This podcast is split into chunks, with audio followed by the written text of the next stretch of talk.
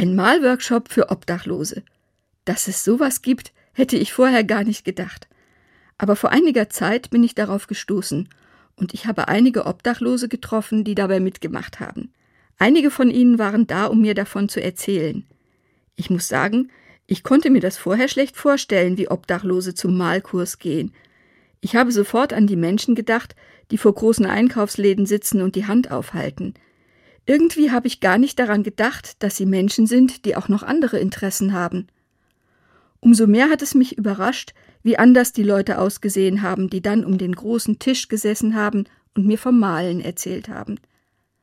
Einige hatten ihre Bilder dabei, und manche haben auch zusammen an einem riesengroßen Bild gemalt. Ich war erst ein bisschen schüchtern und habe mich gar nicht getraut zu fragen, ob sie wirklich obdachlos sind und wie das denn kommen konnte. Aber sie haben das wohl gemerkt und haben von sich aus angefangen zu erzählen. Eigentlich bin ich ja Mathematiker, hat einer gesagt, aber ich komme aus dem Kosovo und konnte hier keine Stelle finden.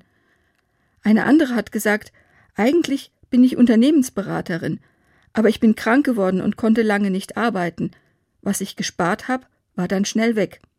Und dann habe ich mich auch getraut zu fragen, warum findet ihr keine Wohnung? Was macht ihr den ganzen Tag?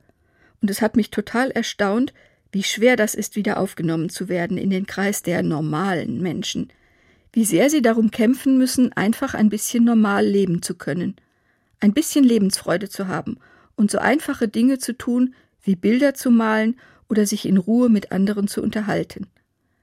Ich möchte heute, am Tag der Obdachlosen, nur mal daran erinnern, auch Jesus war obdachlos und hat von Spenden gelebt. Und meine Erfahrung ist, es lohnt sich, mit Obdachlosen ins Gespräch zu kommen.